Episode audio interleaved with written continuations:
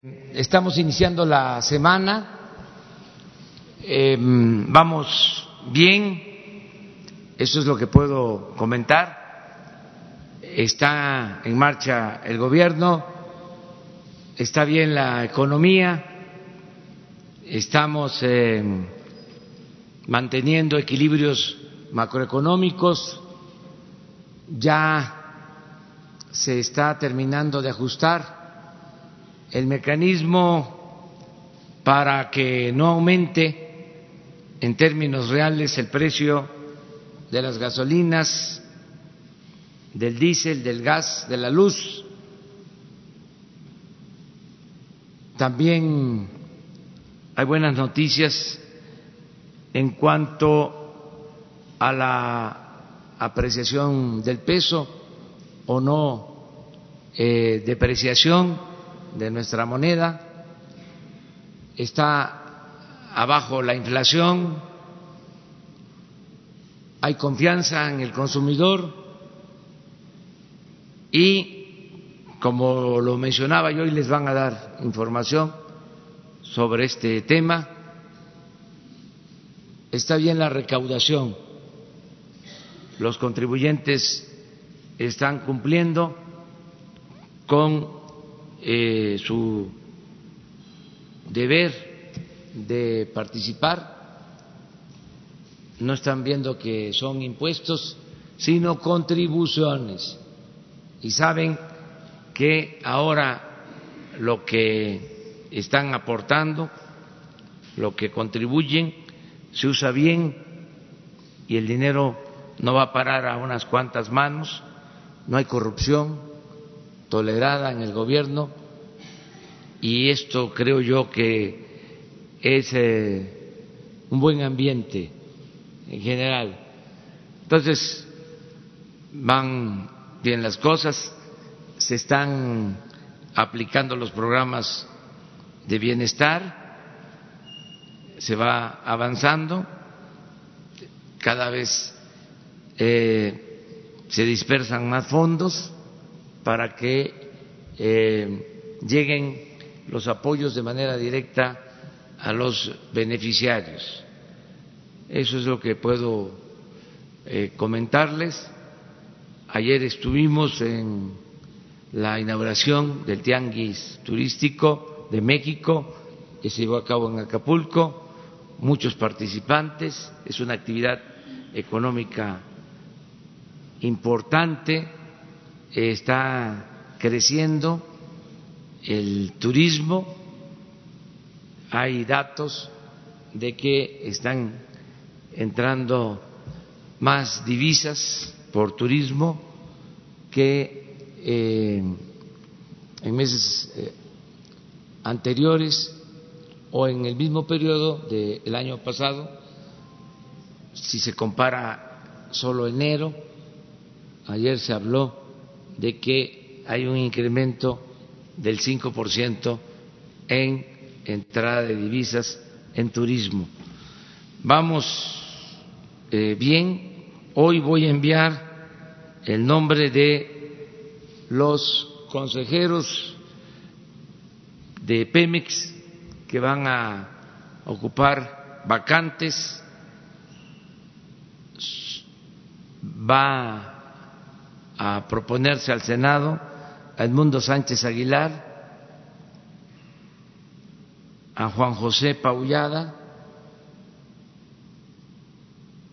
y a José Eduardo Beltrán Hernández. Son las tres propuestas para consejeros de Pemex. Ya lo de la CRE ya se atendió, ya están eh, en funciones, ya se reunieron, ya están trabajando, quiere decir que ya hay mayoría en esa eh, institución, en ese consejo, y lo mismo en el caso de Pemex, vamos a presentar el día de hoy estas propuestas al Senado de la República. Eso es en general eh, y estoy a las órdenes de ustedes.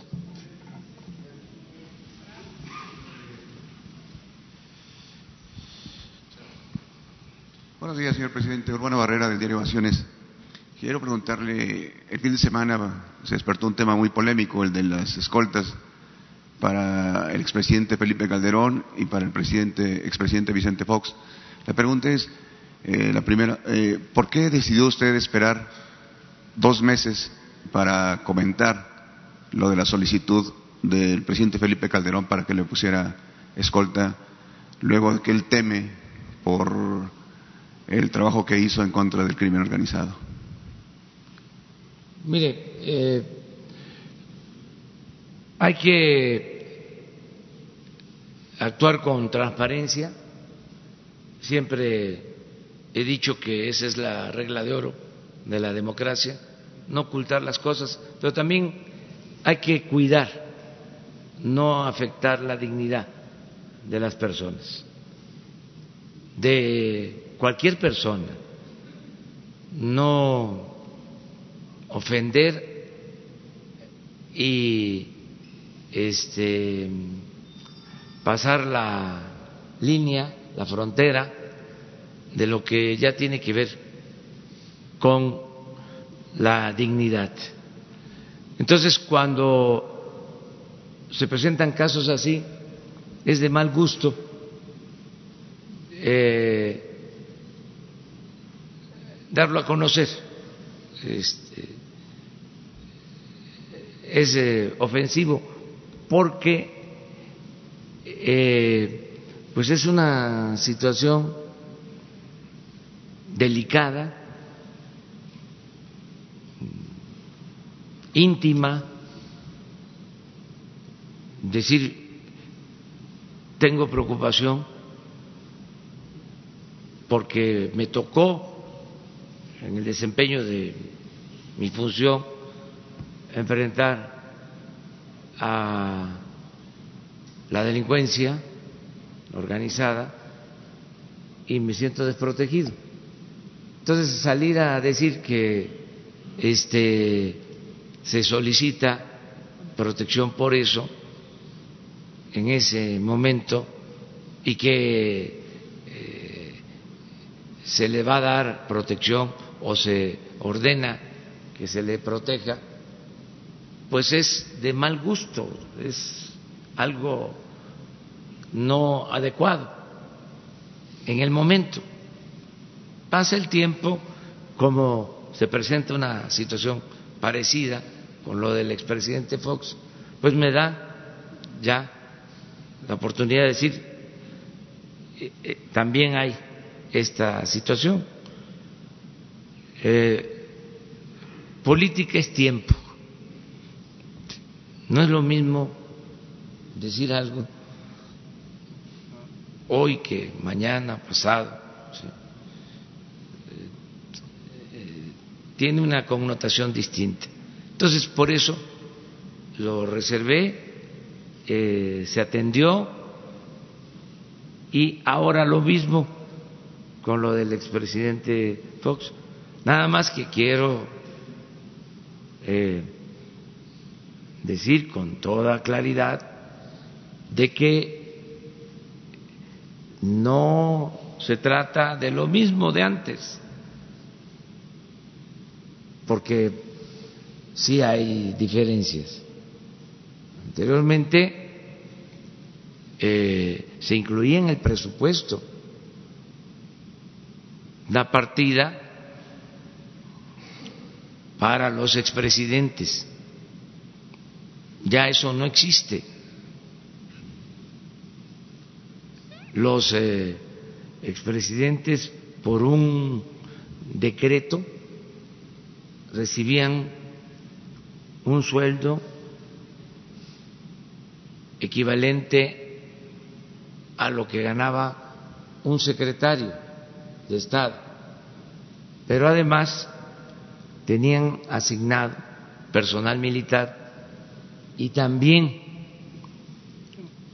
administradores o personal de la administración pública. Llegaban a tener hasta 80 elementos.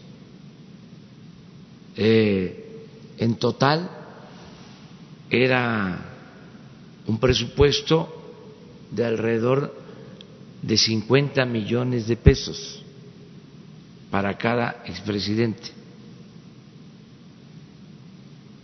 Promedio. Entonces, ahora, pues ya no hay la pensión, ya no hay todo ese personal administrativo. Estamos hablando de un grupo de una guardia para eh, protegerlos. Yo desearía que se protegiera así a todo el pueblo. Es más, por eso es la Guardia Nacional, para proteger a todo el pueblo, porque es mi responsabilidad que no le pase nada a los mexicanos, que cuidemos eh, la vida, que cuidemos eh, los bienes de todos los mexicanos. Es la responsabilidad del presidente, es la responsabilidad del representante del Estado. Y por eso todos los días estamos garantizando que no haya robos, que no haya secuestros, que no haya homicidios. Ese es mi trabajo y soy responsable. Eh, en este caso es algo especial que eh, yo creo que la gente eh, comprende, genera polémica desde luego, pero tengo que tomar decisiones. También la política es optar entre inconvenientes. Pues son eh, alrededor de ocho elementos del ejército.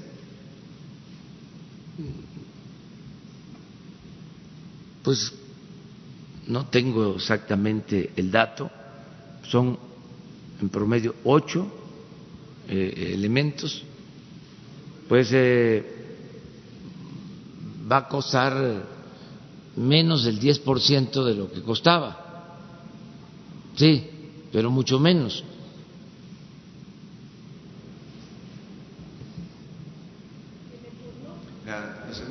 Este, yo les informo exactamente eh, en qué consiste lo de la guardia. No eh, ocultamos nada. Este es un asunto que ve directamente eh, el secretario de la Defensa. La segunda pregunta, señor presidente. se entiende que esta medida es temporal. ¿Cuánto tiempo estaría usted dispuesto a mantener esa seguridad?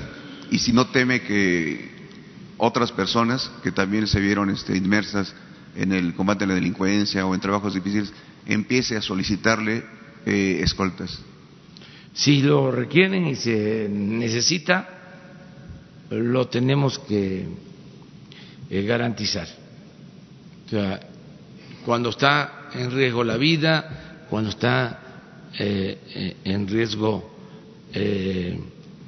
la familia, de algún servidor público o ex servidor público este o cualquier ciudadano. Aquí hay protección que se da a periodistas, que se da a quienes están amenazados de muerte y es nuestra responsabilidad. Claro, hay que ver en qué circunstancias, eh, cada caso, no puede ser una cosa general, porque tampoco tendríamos tantos elementos si se está creando la Guardia Nacional, porque no tenemos elementos suficientes para garantizar la seguridad pública y se van a convocar a nuevos elementos. Vamos a contratar alrededor de 50 mil nuevos elementos para la Guardia Nacional, precisamente para tener más protección.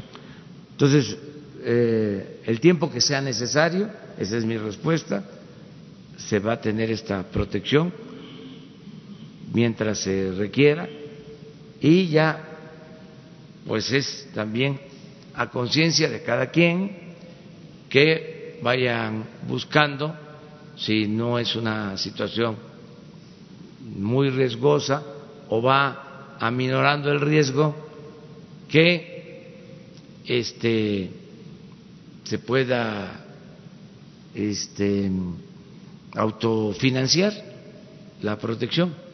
Pero eso es un asunto de voluntades, cada quien tiene que decidir sobre esto.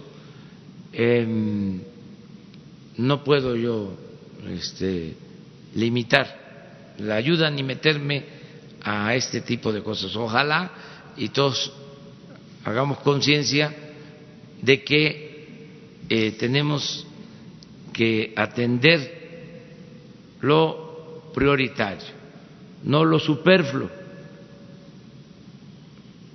Hay veces que las guardias, o así era antes, el político para eh, sentirse importante se rodeaba de guardaespaldas, le encantaba la fantochería, estar rodeado de este, ayudantes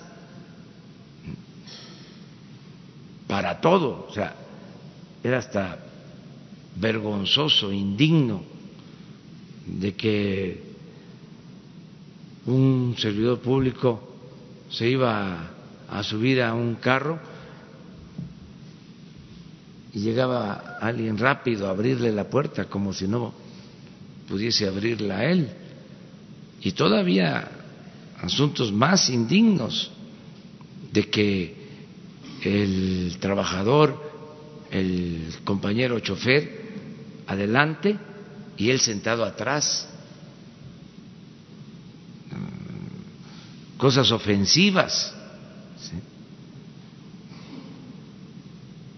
Eso no tiene nada que ver con un estilo de vida republicano. Eso tiene más que ver, con todo respeto, con las monarquías. Y México es una república. Todo eso tiene que irse quitando. Este, y no es fácil. A veces da hasta pena porque existe la mala costumbre y da pena decir, espérame, ¿sí? yo voy a abrir la puerta, porque se ofende también, son costumbres. Entonces, tiene que ir cambiando todo eso. No hay eh, riesgos para ciertos funcionarios, pero el hecho de que tengan guardaespaldas, achichincles, lambiscones, etcétera, etcétera, afanositos, todo eso tiene que desaparecer. Pero si usted los ha acusado de que se enriquecieron, eh, que tienen dinero suficiente, ¿no sería mejor que ellos la pagaran?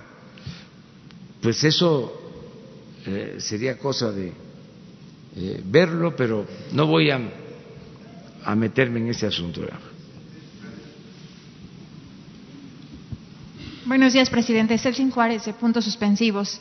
Este sábado el presidente Maduro pidió la mediación de varios presidentes, incluido usted, para eh, el conflicto eh, con Estados Unidos. Eh, ¿Se volverá a activar el mecanismo de Montevideo para calmar esta situación? ¿Usted está dispuesto a dialogar, a participar en este, en este diálogo que pide el presidente Maduro? Nosotros hemos propuesto que las partes se sienten a dialogar, que eso es lo mejor,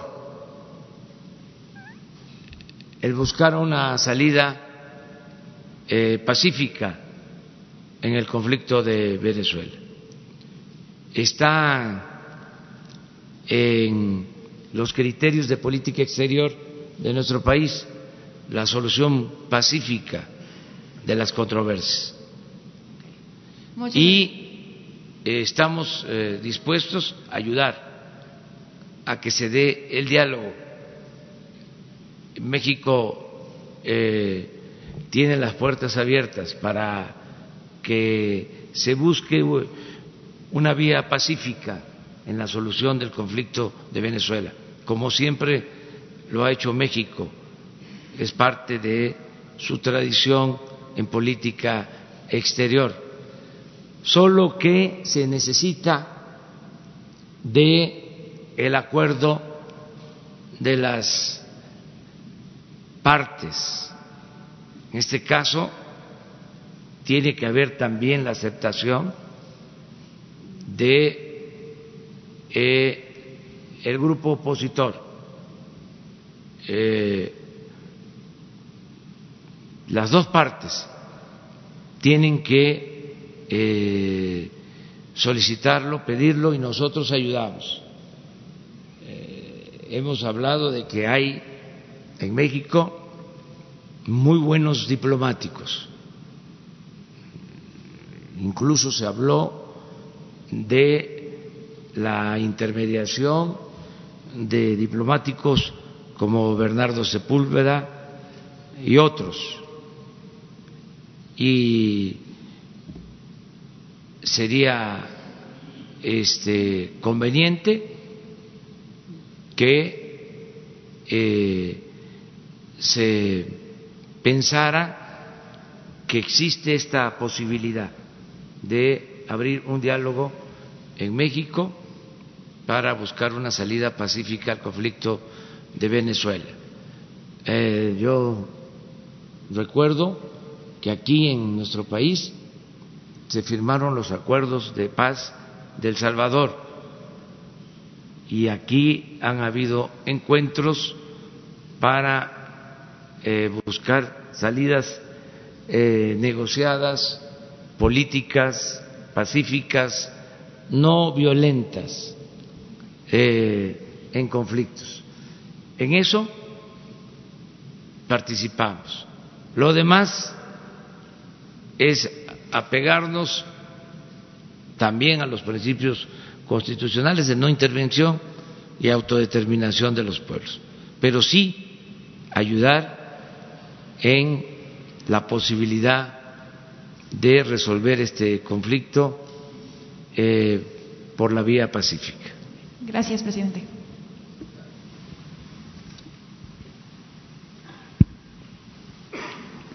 Gracias, señor presidente. José Hernández de Escuanto y corresponsal de Impacto Visión TV. Para preguntarle qué información tiene sobre eh, el problema que hay en Matamoros eh, según cifras de la Canacintra, hay una pérdida de 300 millones de dólares y 6.500 empleos ya se perdieron. Esto porque hay una abogada que se llama Susana Prieto, eh, que fue al estado de Matamoros y les prometió a los trabajadores su proyecto 2032, que es 20% de aumento y un bono de 32 mil pesos.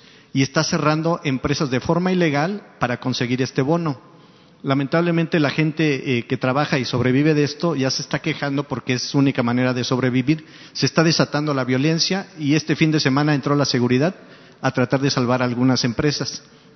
La gente eh, me ha pedido que le solicite a usted que exhorte a la secretaria del Trabajo para que se acerque al estado de Matamoros y se, eh, se resuelvan estos conflictos.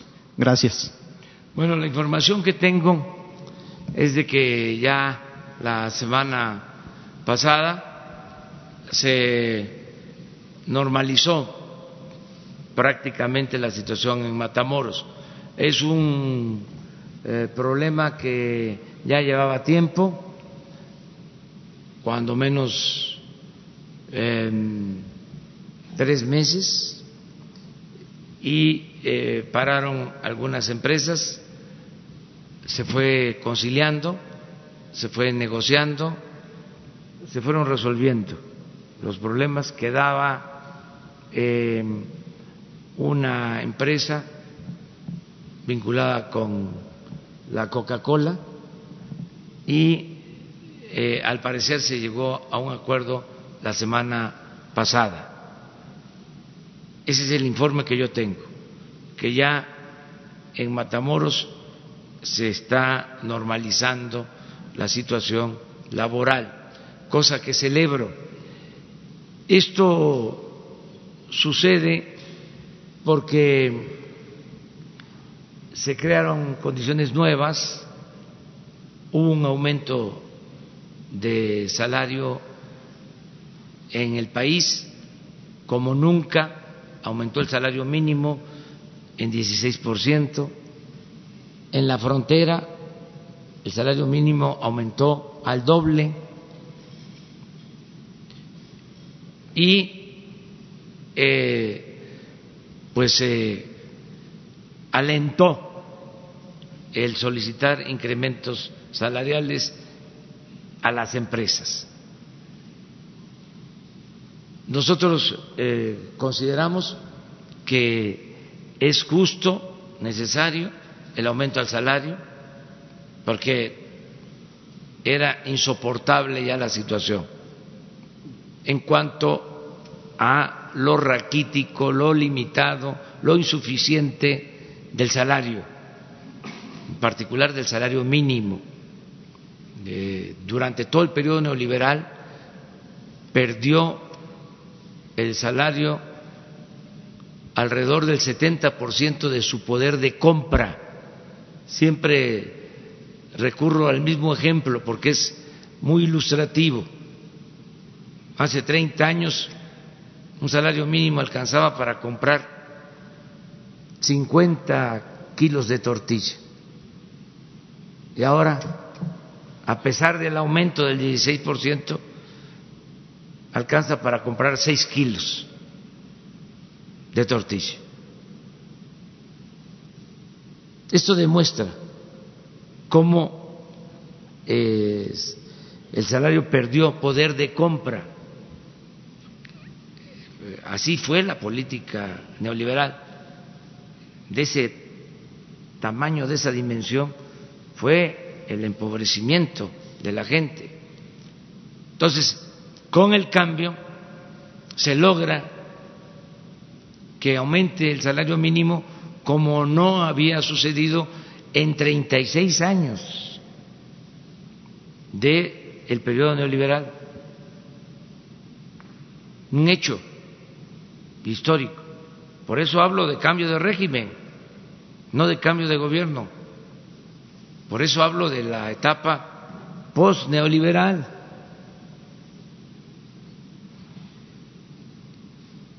Y esto pues alentó, repito, a que muchos sindicatos y dirigentes eh, plantearan aumentos eh, salariales en las negociaciones de los contratos con las empresas.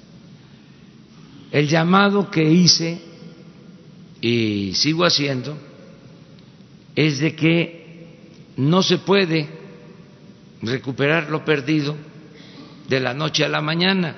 Es un proceso ascendente, pero tiene que ser poco a poco, porque tenemos que cuidar a las empresas. No se puede eh, exigir más de la capacidad económica de las empresas.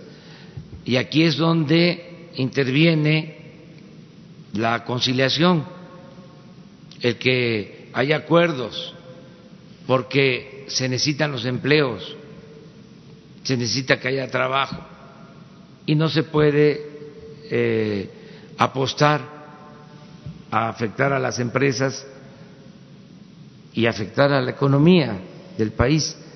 Lo están entendiendo muy bien los trabajadores no hemos tenido problemas mayores y han habido, como en el caso de Matamoros, pues este estas eh, inconformidades, pero afortunadamente vamos saliendo bien, es parte de los ajustes, de los reacomodos que se están dando por los cambios que se están llevando a cabo en el país. Entonces sí exhorto a los trabajadores, a sus representantes, que pues se exijan mejores salarios, pero que al mismo tiempo también se valore de que es importante mantener a las empresas. Y vamos bastante bien, eh, no hay eh, conflictos, no hay inestabilidad en lo laboral, solo esto de Matamoros que ya eh, se está arreglando, va hacia la normalidad y se está haciendo sin el uso de la fuerza, más convenciendo, persuadiendo que utilizando la fuerza. Por otra parte, me gustaría preguntarle, la semana pasada Isabel Miranda de Wallace entregó una carta solicitándole a usted algunas cosas. ¿Podría ampliarnos qué es lo que solicita? Si presupuesto para eh, su fundación, reabrir el caso de su hijo o en este caso seguridad, como lo están haciendo los expresidentes. Gracias. Sí, vi una carta eh, más que nada dirigida a lo que se hizo, eh, lo que se manifestó aquí en una conferencia y se le va a atender a la señora. Gracias, presidente.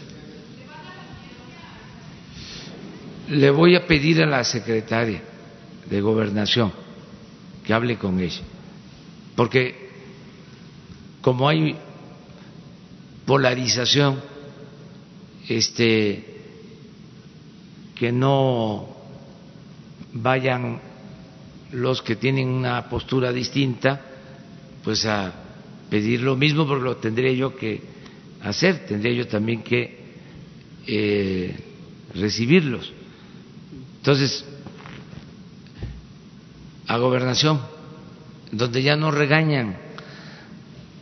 ¿Se acuerdan que les dije que don Fidel Velázquez decía, que no iba a gobernación, porque ahí regañaban. Eso era antes. Ahí era para este apretar. Yo iba a gobernación como opositor y ahí sé que apretaban. Antes ya no ahora este es para garantizar los derechos humanos. Ya cambió. Esa secretaría daba miedo. De esa secretaría salieron cosas muy cuestionables, lamentables, feas. Así era antes. Ya no es así. Buenos días, presidente. Andrea Cruz de Político.mx. Tras el incidente que tuvo el expresidente Vicente Fox, ¿tuvo contacto directo con él? ¿Que hubo algún diálogo al respecto? Y en el mismo sentido, con el expresidente Felipe Calderón, ¿qué le dijo en la misiva que le envió? Bueno, mire, eh, en el caso de presidente Calderón fue una carta y después de que la leí le di instrucciones al secretario de la Defensa para que se pusiera de acuerdo con el expresidente y así lo hizo. Ya me informó que se había llegado a un acuerdo. Lo del presidente Fox fue lo mismo, pero ahí no me envió ninguna carta, fue un este mensaje en redes sociales, un Twitter. Entonces, que leí donde hablaba de que eh, habían intentado ingresar a su rancho y que este, corría riesgo él su familia y que me responsabilizaba de lo que les sucediera. Entonces, casi al instante le hablé por teléfono al secretario de la Defensa, le instruí sobre lo mismo que se actuara igual que como se había hecho con el expresidente Calderón. Y ya di a conocer eh, la atención en mi Twitter. Eh,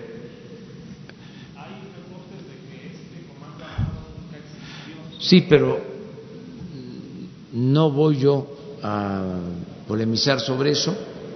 Este también aclaro, ya lo dije, pero soy responsable ¿eh?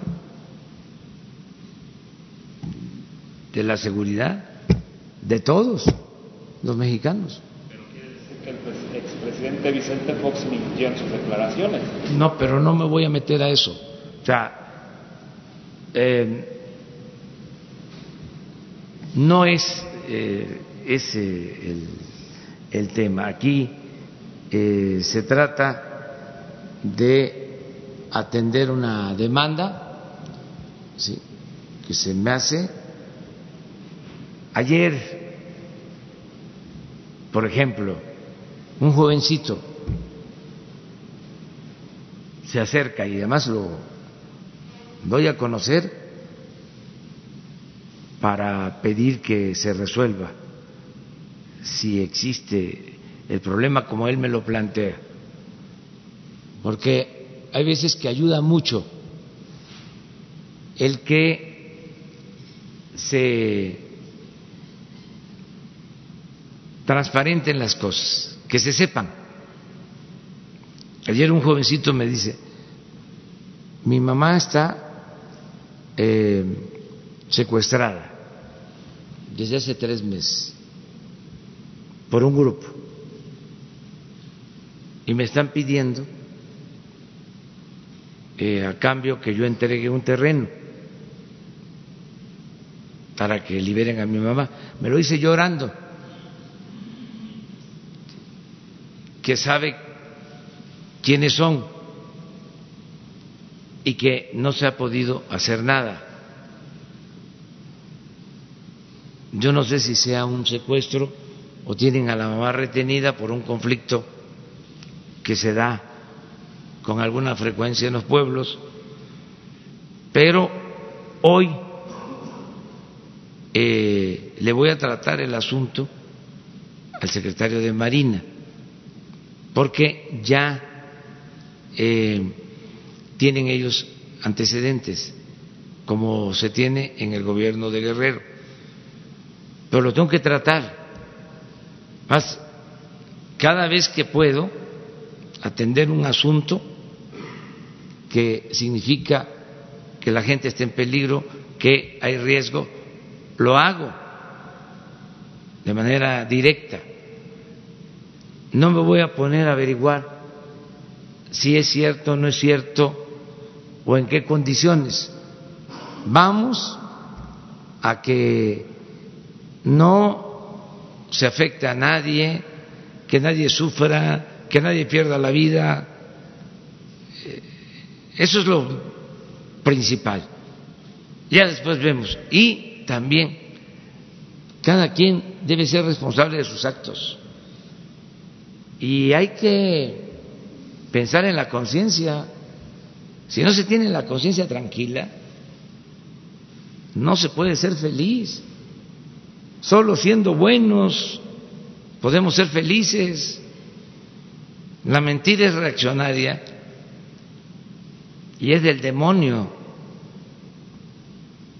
La verdad es revolucionaria y es cristiana. No ayuda en nada, no quita los pecados, el ir a la iglesia los domingos y olvidar los mandamientos. Pero eso es que cada quien este, lo resuelva. La verdad, la verdad que no hay peor cosa que la hipocresía.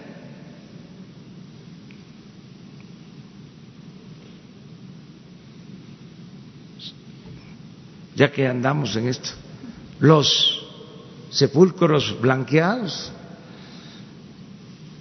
Eso es lo peor que puede haber.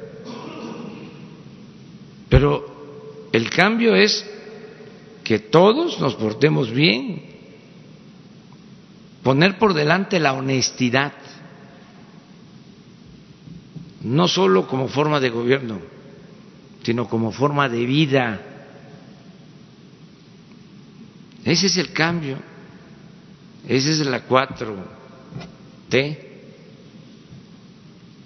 Presidente, una segunda pregunta, por favor. Este, ¿Qué nos puede decir sobre las declaraciones que hizo el Baster Gordillo sobre la reforma educativa que actualmente se discute en, el, en San Lázaro, perdón, sobre que es una reformita y que no es lo que esperaban los maestros? Pues este, está en su derecho de manifestarse.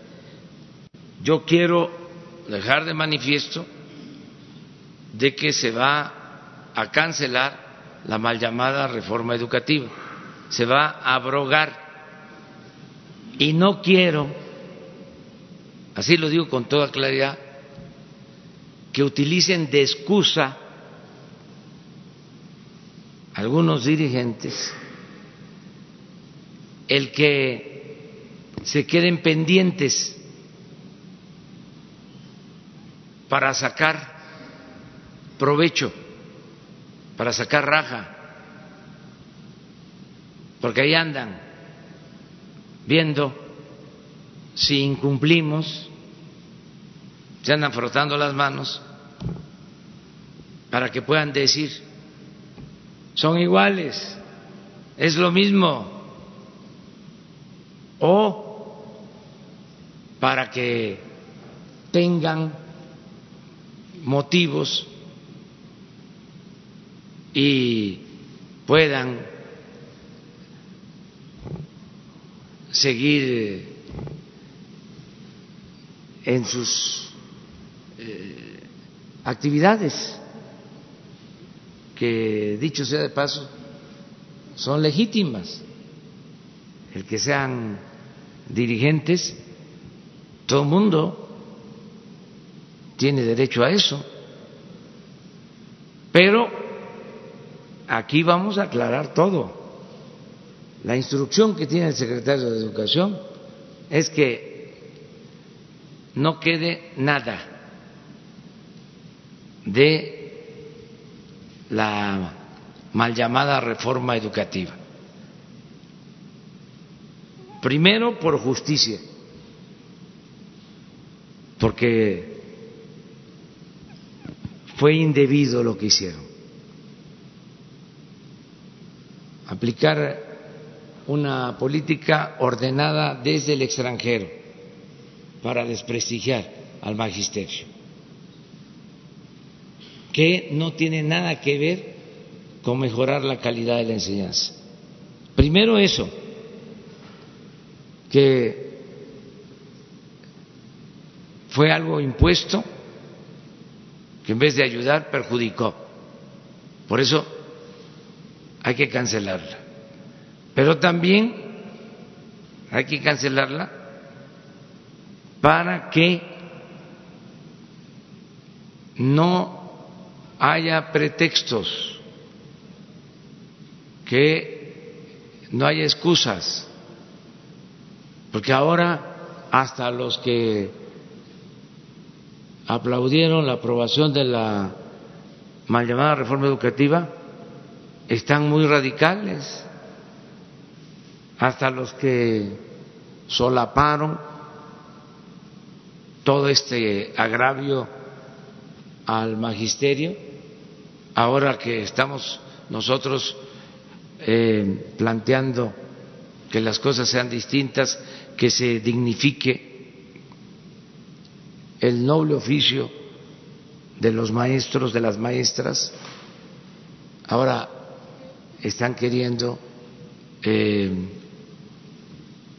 oponerse y eh, que no lleguemos a ningún acuerdo. Nosotros vamos a arreglar las cosas y también decir libertad sindical y democracia sindical. ya hasta estoy reservando mi lugar en primera fila porque quiero ver las elecciones internas, quiero ver a los maestros votando por primera vez en urnas de manera libre y en secreto, sin acarreos, sin amenazas, con democracia. Porque hay quienes dicen, vamos a participar, adelante. Nada más que ya no hay sindicatos predilectos del gobierno, ni partidos predilectos, ni grupos de intereses creados predilectos. Van a ser los trabajadores de la educación y estoy seguro que los maestros no van a permitir ninguna manipulación. Van a dar los maestros de México una clase, una lección de civismo, cuando corresponda elegir a sus dirigentes.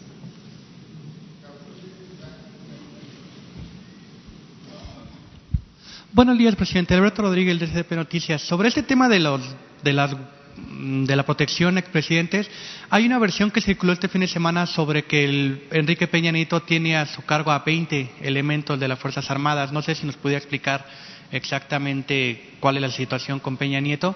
Y por otro lado, le quiero preguntar, eh, desde la semana pasada usted anunció que va a haber una gran campaña para alejar a los jóvenes de las drogas. Eh, le quiero preguntar si esto va a venir acompañado también con eh, medidas para legalizar el cannabis o incluso otras drogas que se usan de manera lúdica entre la población. Gracias. Sí. Mire, la eh, protección solo es para el caso de los expresidentes Calderón y Fox. No ha solicitado este protección del expresidente Peña ni ningún otro expresidente acerca de la campaña para jóvenes, desde luego, eh, va a ser una campaña muy importante en medios.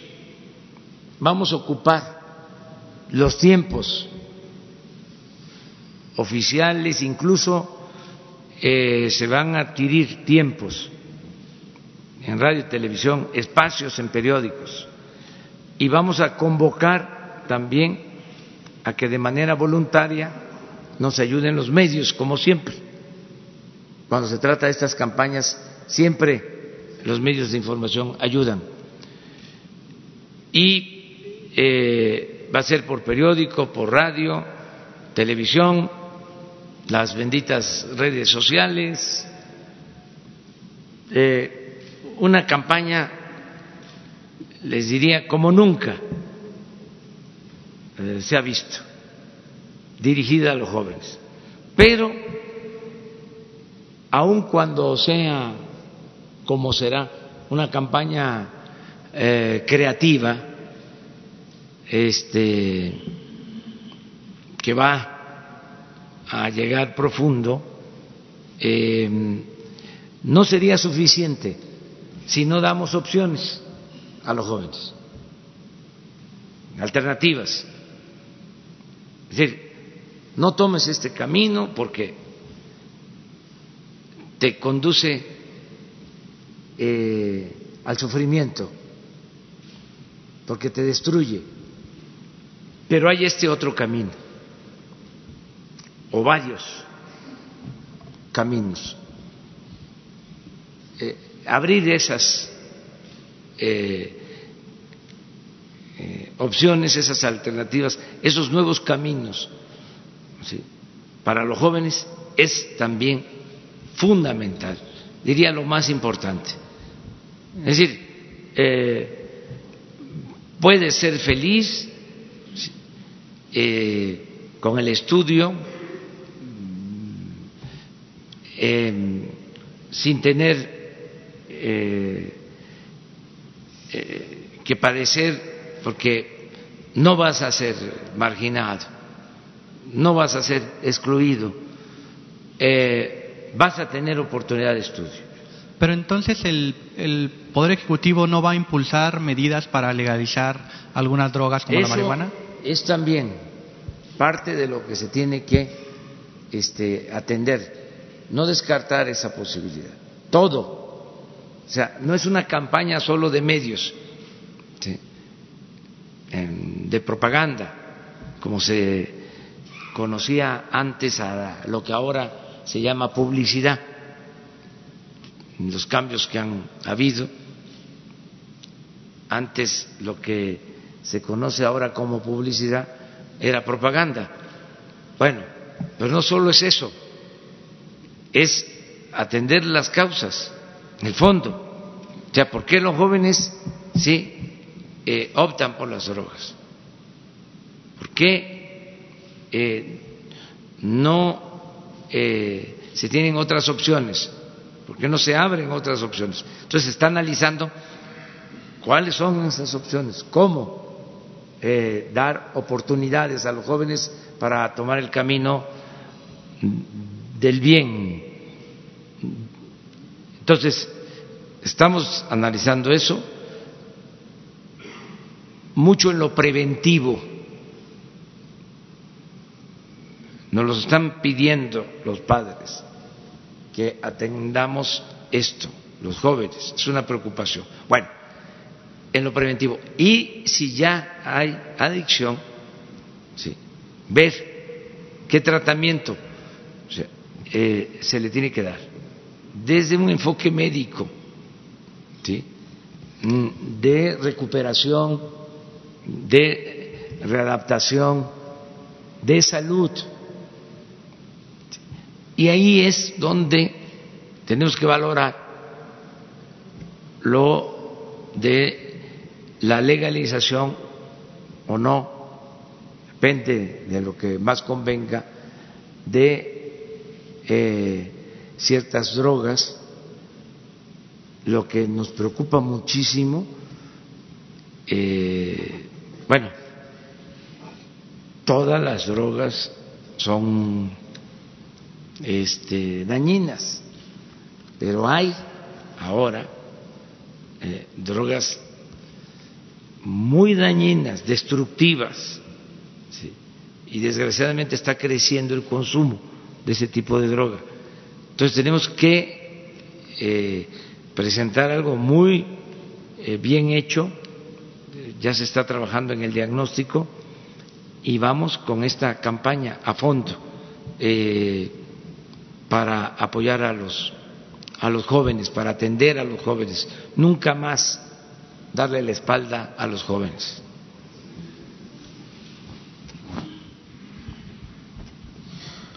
Buenos días, jefe del Estado mexicano. Carlos Pozos, reportero de Petróleo y Energía y Líderes Mexicanos. Mientras se ofrece seguridad a dos expresidentes, las cifras del Sistema Nacional de Seguridad señalan que hay una subestimación de un 20%, por lo que el primer trimestre será el más violento que se tenga registro. ¿Se puede usted comprometer a un día a la semana podernos entregar un reporte de la seguridad que guarda la nación, toda vez de que la inseguridad fue uno de los principales reclamos que recibió usted por parte de los mexicanos en su campaña política? Sí, además estamos informando diariamente y lo vamos a seguir haciendo. Y en efecto es una asignatura pendiente, pero vamos avanzando en la disminución de delitos, vamos eh, obteniendo resultados, nos va a llevar más tiempo eh, el que podamos bajar de manera considerable la incidencia electiva, porque no había una estrategia para la seguridad pública, no existía. ni siquiera, ya se los he comentado, tenían la información de los homicidios que se cometían diariamente. Se iniciaban las carpetas de investigación por homicidios para tener el dato eh, en 20 días. Nosotros estamos teniendo información diaria, que es la que nos sirve para ir tomando decisiones. Ayer hablaba yo en Acapulco de que nos ayuda el trabajo coordinado. Antes la Secretaría de Marina hacía lo que le correspondía, el Ejército también, la Policía Federal, las policías estatales, las policías municipales. Ahora hay unidad, eh, hay organización, hay coordinación. Antes no había el seguimiento que hay ahora.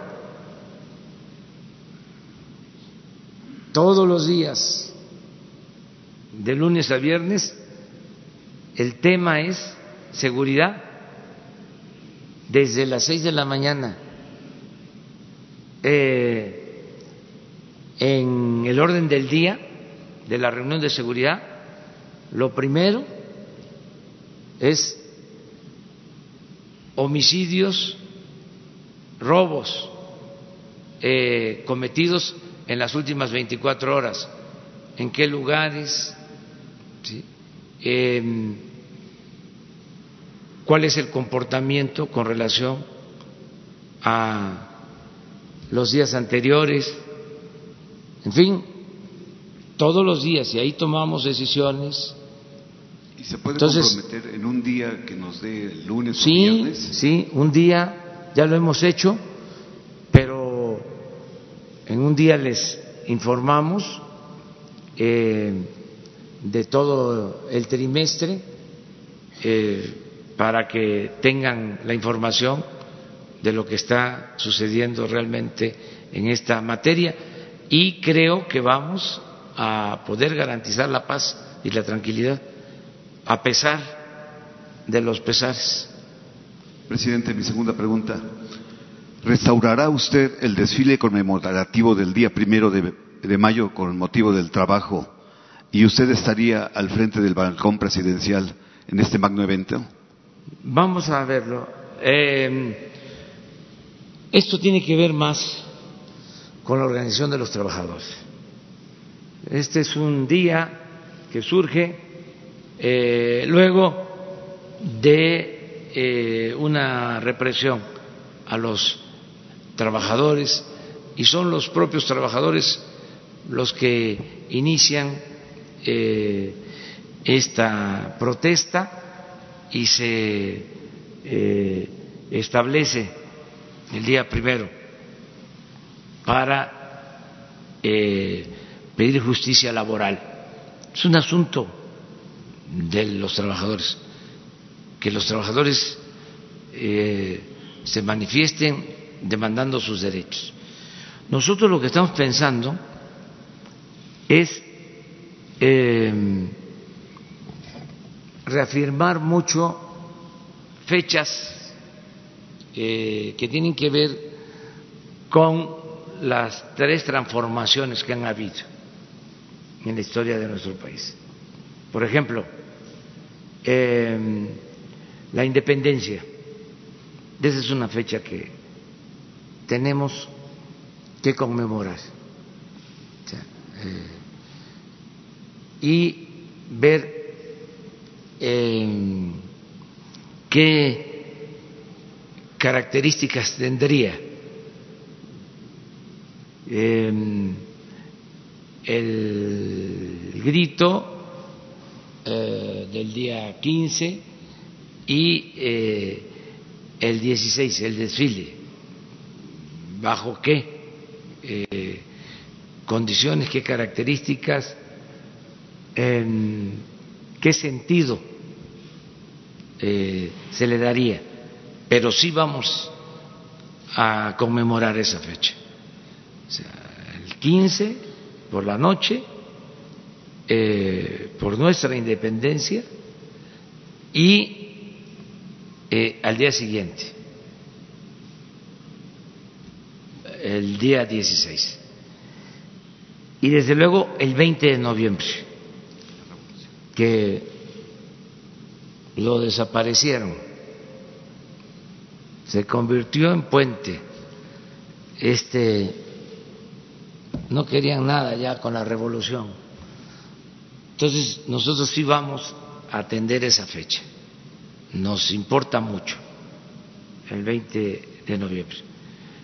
Eh, a propósito, vamos el miércoles a Morelos, vamos a Cuernavaca a hacer un acto porque es el, centenario del asesinato de Emiliano Zapata. Eh, y vamos a estar ahí. Es una reunión, un encuentro, un homenaje donde participa todo el gobierno de la República ese día. Y este año se decidió que fuese el año de Emiliano Zapata Salazar. Entonces, sí, eh, la historia la vamos a estar recordando siempre. Ahora que se suscitó la polémica, este, ya saben cuál, fue muy importante eso, el que se ventiló, se recordó, se puso sobre la mesa el tema. Y les hablaba yo de que me gustó mucho el texto, la declaración de Matos, del arqueólogo, uno de los mejores arqueólogos, no lo digo porque se haya expresado así, sino porque pues fue el cargado de eh, los trabajos de sí descubrimiento redescubrimiento ¿no? del templo mayor que ya estaba eh, descubierto, pero eh, él se hizo cargo ¿no? de hacer estos trabajos tan importantes de la arqueología y de la historia de México. Y hace como una semana leí también un artículo que me gustó mucho, se los recomiendo, de Barajao maestro Luis Barajao sobre el tema eh, de la conquista y de el por qué ofrecer disculpas y pedir perdón. Y estoy esperando nada más el momento porque voy a dar a conocer las cartas. Porque eso se tiene que aclarar bien. Hubo ahí una filtración este, indebida, eh, no adecuada, no correcta, no solo es del periódico, sino de los que filtraron. Eh, el documento, el borrador, entonces eso eh, me permite que yo dé a conocer en su momento el texto completo de la carta que envié al rey de España. Muchas gracias, presidente. Vamos aquí.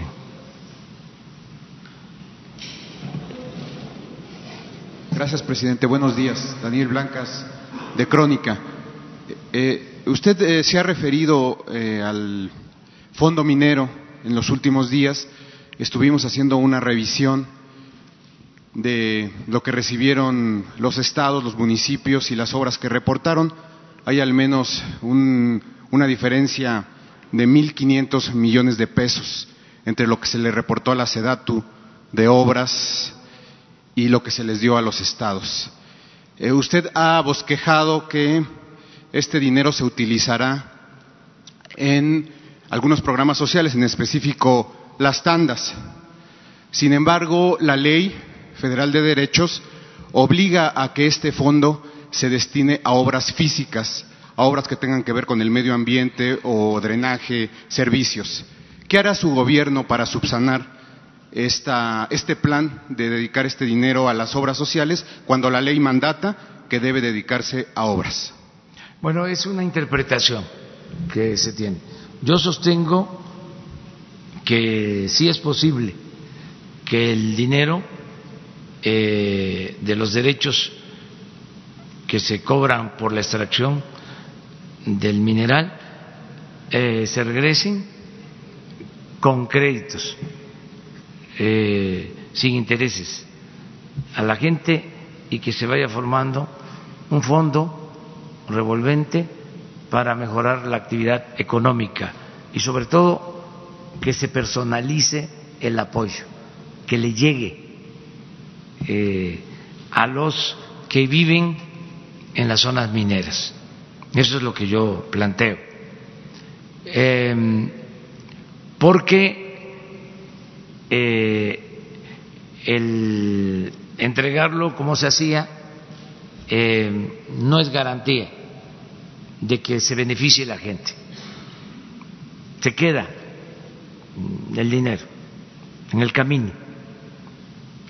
Eh, esto ha llevado a una controversia. Eh, el gobierno de Chihuahua y gobiernos municipales eh, presentaron una controversia en contra de la decisión que tomamos de entregar los créditos de manera directa. Va a resolver el Poder Judicial. Estamos esperando sobre esa decisión. Entonces, va a ser el Poder Judicial el que resuelva sobre este asunto. Pero la ley, presidente, la ley es muy clara. La ley federal de derechos dice que estos fondos deben utilizarse en obras públicas, eh, no en programas sociales. Se habla de obras públicas y se habla también de programas en la legislación y está en la ley del presupuesto de este año. Es un asunto de interpretación de cómo entregar los fondos. Nosotros queremos hacer esto también por lo mismo, porque queremos que le llegue el apoyo a la gente. Sentimos que no les llegue el apoyo. Es más, ya lo dije aquí y lo repito, la gente ni siquiera estaba enterada de que existían estos fondos. Me refiero a los pueblos mineros, porque eh, Hacienda cobraba el derecho, eh, se entregaba a los estados y a los gobiernos municipales y no llegaba al beneficiario. Repito aquí lo que me dice la gente, lo que me dicen mis asesores, que son millones el pueblo tiene un instinto certero. Se molestan mucho los intelectuales conservadores cuando hablo de que el pueblo es sabio. Pero es cierto. Me dicen, no nos mande el dinero a través del gobierno o a través de intermediarios. entregue lo que nos corresponde de manera directa, porque se lo roban, porque hay moche, hay piquete de ojo, está lleno de testimonios el manejo del presupuesto en este sentido, de caminos que cobraban y no construían. Una y dos veces informaban de que estaban terminados y no habían hecho nada. Y de obras inconclusas y de transferencia de recursos que iban para poblados con eh, daños por la explotación minera y se utilizaban los fondos para otra cosa. Bueno, se usaba como caja chica el dinero de las medicinas. Entonces, todo eso se acabó. No, no, sería, Mejor, no sería mejor, presidente, perdón, no sería mejor que fuera acompañada su propuesta de una reforma legislativa que incluyera claramente que este dinero puede incorporarse o puede destinarse a programas sociales? Es que está establecido en la ley. Eso es lo que yo sostengo, que está permitido.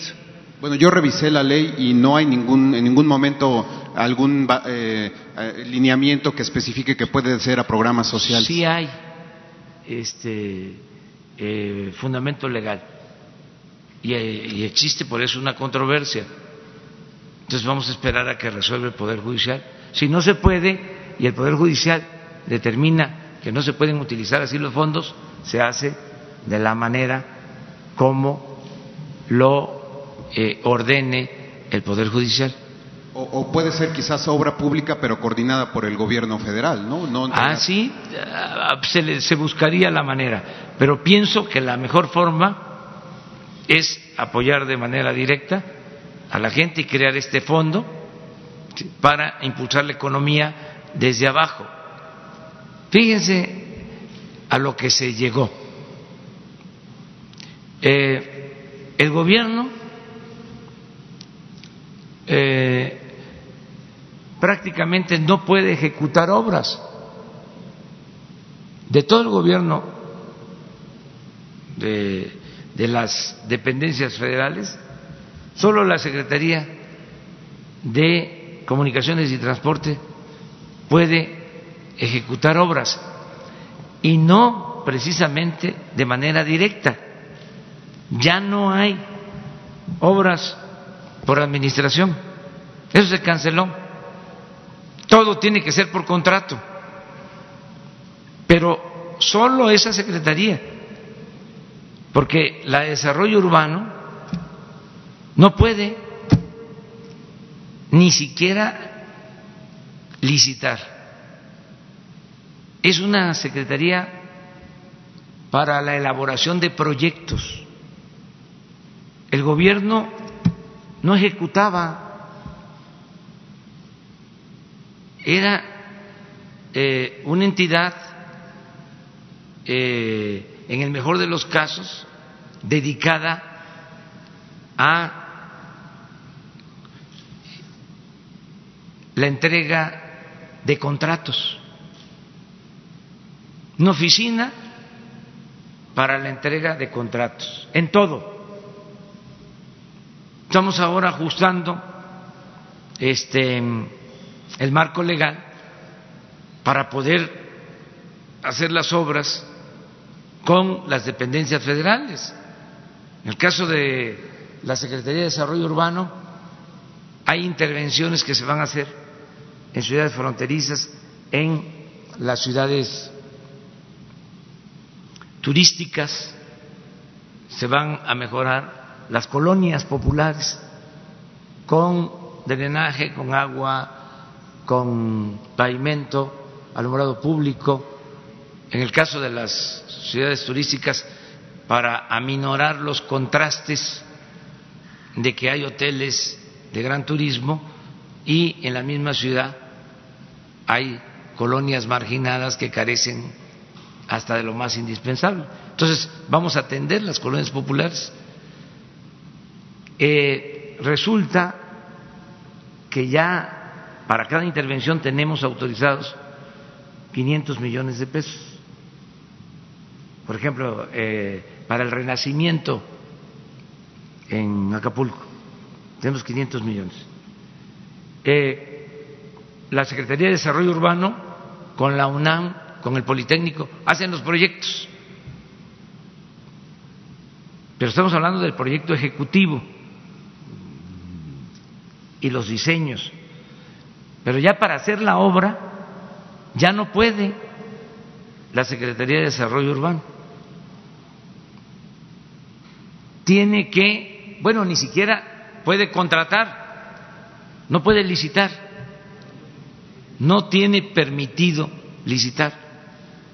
Entonces tiene que hacer dos cosas.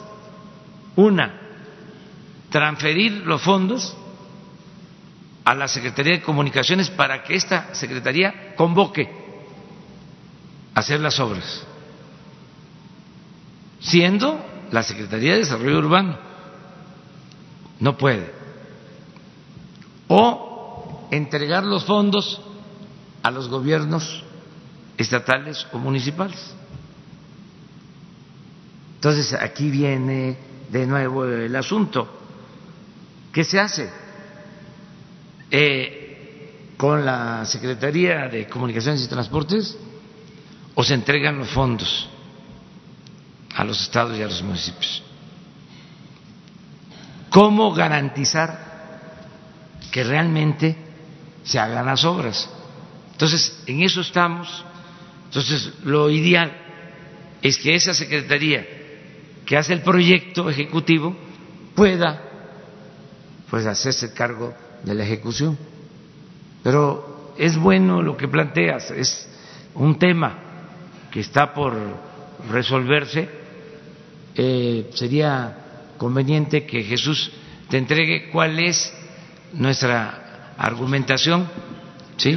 tener opción a platicar con. Sí, con quienes están defendiendo nuestro punto de vista en lo jurídico. Que es la Consejería Jurídica, ¿no? Sí, la Consejería Jurídica. Ok, y el otro tema, presidente, tiene que ver con eh, la venta de medicamentos. Eh, se ha referido aquí a esta empresa que monopolizó eh, con más del 35% las, eh, los medicamentos en el ISTE, en el IMSS. Esa empresa es Fármacos Especializados y su dueño es Francisco Pérez Fayat de una familia muy poderosa en el ramo farmacéutico, Pérez Fayat. Sin embargo, revisamos eh, el perfil de este empresario eh, que, eh, dueño de, esta empresa que monopolizó la venta de medicamentos y, nos enteramos o, o corroboramos que fue quien organizó este empresario los foros de salud durante la transición de su gobierno eh, para crear los lineamientos en los que va, eh, se iba a basar la Secretaría de Salud para este nuevo gobierno. La pregunta concreta es, eh, ¿por qué este empresario que fue el que monopolizó la venta de medicamentos, fue el que organizó o el coordinador de los foros de transición para las políticas de salud de su gobierno. ¿Hay influencia de este empresario en las políticas de salud de su gobierno? No, ninguna influencia. Este, se pudo haber colado porque este son como la humedad. Pero eh, no existe influyentismo. Tan es así que para las nuevas licitaciones eh, di a conocer un oficio a las áreas eh, competentes encargadas de este asunto para que esta empresa y dos más, tres empresas que vendieron el año pasado más del 60% de todas las medicinas y materiales de curación al gobierno que no eh, pudiesen en el marco de la ley participar en nuevas licitaciones hasta que no se aclarara si no hubo influyentismo y corrupción en la venta de medicamentos el año pasado. Esto está por escrito. Hoy Ahora mismo les voy a entregar el documento que este, di a conocer hace como un mes al interior del gobierno. Pero bueno, tampoco puedo eh, acusar a nadie sin tener prueba. Solo es una medida preventiva, porque además nosotros tenemos que garantizar la Constitución y en el artículo 28 de la Constitución se establece que no deben de haber monopolios. Una empresa que vende más del 30% de todos los medicamentos, pues sí actúa o sí puede existir una práctica monopólica, este, contraria a la Constitución, que es la ley de leyes, que es la ley suprema. Entonces, ese memorándum se te va a entregar. Y felicidades por la investigación. ¿Mande? ¿Quién investiga estas empresas? ¿Quién investiga estas empresas? Eh, se está haciendo la investigación a través de eh, lo que corresponde a la administración pública, la oficina de la función pública y también la dirección, la oficina de inteligencia financiera. Tienen la investigación. Pero lo de esta empresa, lo que planteas, em, se está actuando de manera preventiva. Cuando envié, cuando redacté eh, el memorándum, estaba yo pensando de que vienen las nuevas licitaciones. Imagínense si se está haciendo la denuncia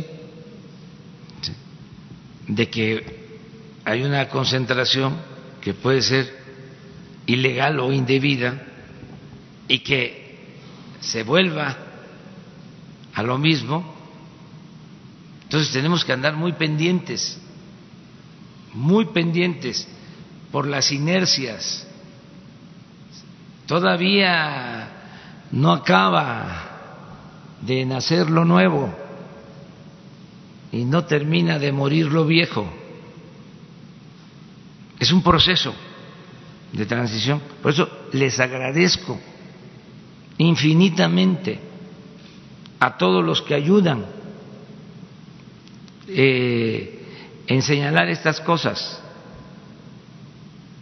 porque es muy grande el gobierno. Eh, ahora estoy utilizando como símil que es un elefante reumático y ya le estoy agregando mañoso entonces, todos tenemos que empujar y quitarle la reuma, reuma al elefante y lo mañoso, todos, para limpiar al país de corrupción, de todas estas prácticas. Y ahí vamos, vamos bien, se va avanzando. Hay quienes no entienden, hay otras cosas también este, que hay intentos de bloqueo, de que no vamos a tener mercancías o no vamos a tener abasto de ciertas cosas si nos ponemos muy estrictos. Si es necesario, se abren las fronteras y se compra en el mundo lo que se requiera. Pero no es posible este continuar con la corrupción. Ya no, se va a seguir con la corrupción.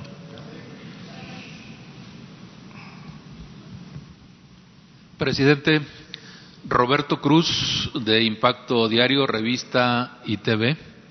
Regresando al tema de la reforma educativa, creo que el Congreso y Esteban Moctezuma la tienen más difícil. El viernes pasado concluyó la tercera reunión privada entre la SEP y la CENTE sin acuerdo. Es decir, ya el asunto se prolonga aproximadamente tres semanas solo con la CENTE. Ahora, eh, a partir de que aparece desde ayer la maestra Gordillo, es otra fuerza más que se suma a este asunto de la reforma educativa. ¿Cómo conciliará el gobierno federal por parte de la SEP y quizá nos pueda dar una opinión de cómo podría ser el Congreso, ahora que son dos fuerzas diferentes, porque independientemente de lo que haya dicho la, maestra, bueno, pues eh, la reforma educativa, la nueva, tendría que tener participación de estas dos fuerzas. Sí, pero se va a llegar a un acuerdo. Es cuestión de diálogo. Y el compromiso que tenemos es cancelar la mal llamada reforma educativa. Cancelar para mí es sinónimo de abrogar, de abolir, de quitar. Aun cuando existan ahora dos fuerzas diferentes sí que, que, pues están exigiendo cada una su parte sí, dentro de pero nosotros eh, nos dirigimos a los maestros pueden haber intereses de las direcciones además legítimos pero yo quiero quedar bien quiero cumplirle al magisterio nacional voy a cumplir mi palabra.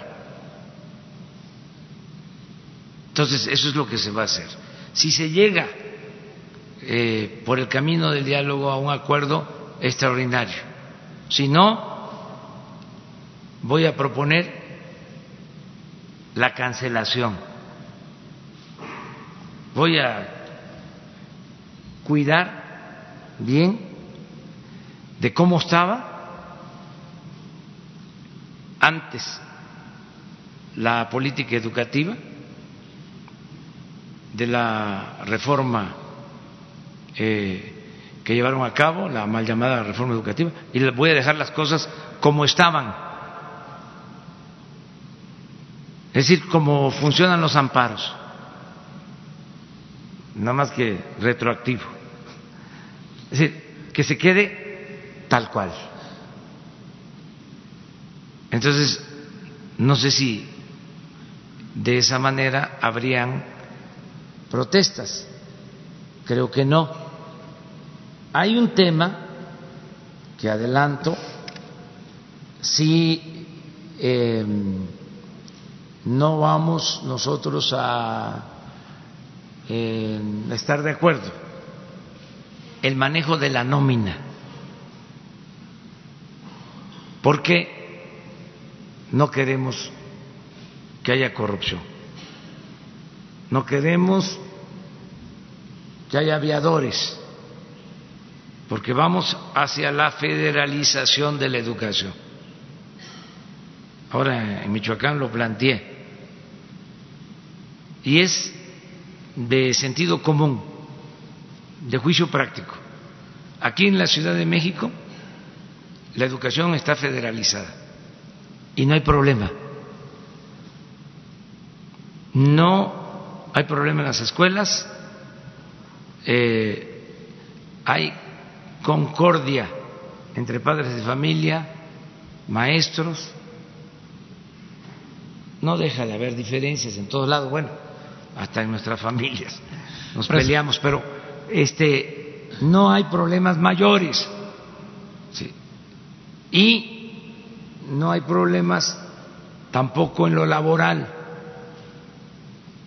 En cambio, en los estados, por una serie de circunstancias, no solo este, por mal manejo del presupuesto, sino también porque eh, ha ido creciendo la demanda y los estados no tienen los recursos suficientes o no se les han transferido los recursos suficientes, pero también por la utilización de recursos eh, que se destinan a la educación a otros propósitos y una serie de elementos, bueno, para poner orden lo que se requiere es tener una nómina confiable,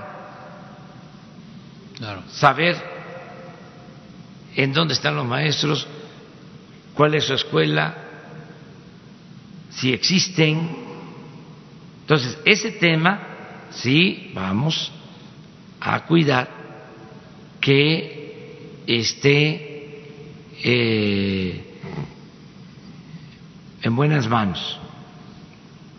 Lo otro, miren por ejemplo lo de la capacitación, que utilizaron para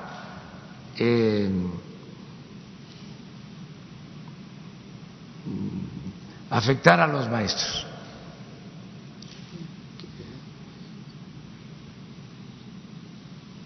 Existen las normales. Si fortalecemos las normales, vamos a tener buenos maestros. Pero se dedicaron a cerrar normales, a desprestigiar a las normales. ¿Cómo era antes? Pues los maestros salían de las normales y bien preparados y podrían salir mejor preparados con las normales. Se va a reabrir la de Hidalgo, ¿no? Se va a abrir la del Meche y otras normales y sin embargo en el esquema neoliberal, en la política neoliberal, la concepción neoliberal, era no se requieren las normales, cualquier profesional puede dar clases y hay un tema ahí en la reforma eh, educativa sobre esto, sobre la contratación libre. Eso no. Yo creo que podemos llegar al acuerdo de que los maestros que se contraten salgan de las normales. En eso yo estoy de acuerdo que se le dé eh, prioridad a las normales, porque eh, han hecho tanto daño en este periodo neoliberal a la educación pública que ya no hay maestros, o mejor dicho, no hay estudiantes para eh, tener la profesión de maestros. Ha bajado la inscripción, se ha desprestigiado tanto al maestro, de veras que han hecho daño. ¿eh? Son unos irresponsables, estos tecnócratas corruptos. Antes nuestro maestro eh, eran respetados, queridos, eh, era un apostolado, el maestro. ¿Cómo no vamos a recordar a nuestras maestras, nuestros maestros? Y estos se dedicaron a desprestigiar al magisterio. Ahora no hay este, muchos estudiantes que quieran ser maestros ha bajado, ha bajado la demanda. Esto es algo parecido a lo que sucedió con las ingenierías.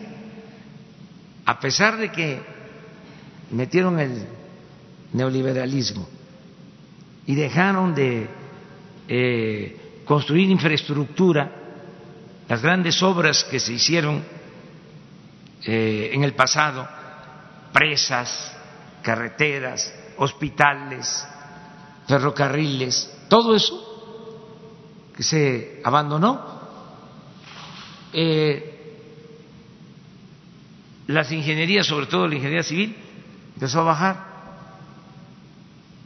Yo recuerdo que cuando estudiábamos eh, tenía mucha demanda y ya no tiene la misma demanda la ingeniería civil o la ingeniería petrolera son otras carreras. ¿Por qué? Porque se le dio eh, preferencia eh, a otras cosas. Entonces, sí vamos a llegar al acuerdo con los maestros. es cosa de tener paciencia y dialogar mucho. Ok, presidente, En, en otro tema, ayer todavía hablaban de turismo y seguridad, que turismo es seguridad o al revés eh, o viceversa. Eh, hablar de Guanajuato es hablar de turismo y para saber si a nivel nacional la violencia está baja o elevada, no se requieren muchos parámetros. Vaya, la referencia, por ejemplo, con Felipe Calderón fue Chihuahua, Nuevo León, con Peña fue Veracruz, fue Guerrero. Hoy Guanajuato está sufriendo una alta violencia. Vaya, hasta Fox está nervioso. Este, pero ayer se registraron eh, más de 20 ejecuciones en Guanajuato, antier otras 10, anteantier la semana pasada. Eh, ¿Cómo se está comportando la, la estrategia en Guanajuato, que es el estado más visible ahorita con violencia? Hay un eh, plan especial para Guanajuato. Ahí hemos tenido problemas, en efecto. Este, en los últimos días, eh, como lo mencionas, han habido muchos homicidios en Guanajuato, sobre todo el sábado. Eh, y estamos trabajando en eso.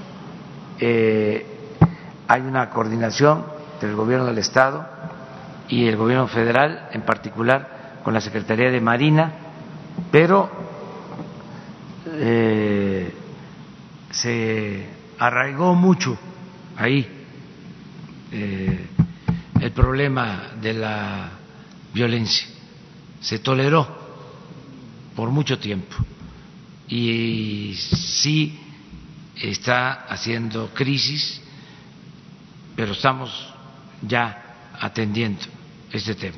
O sea, es correcta tu apreciación.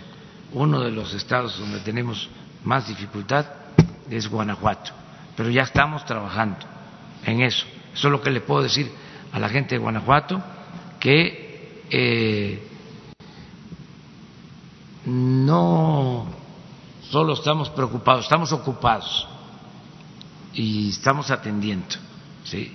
eh, el problema.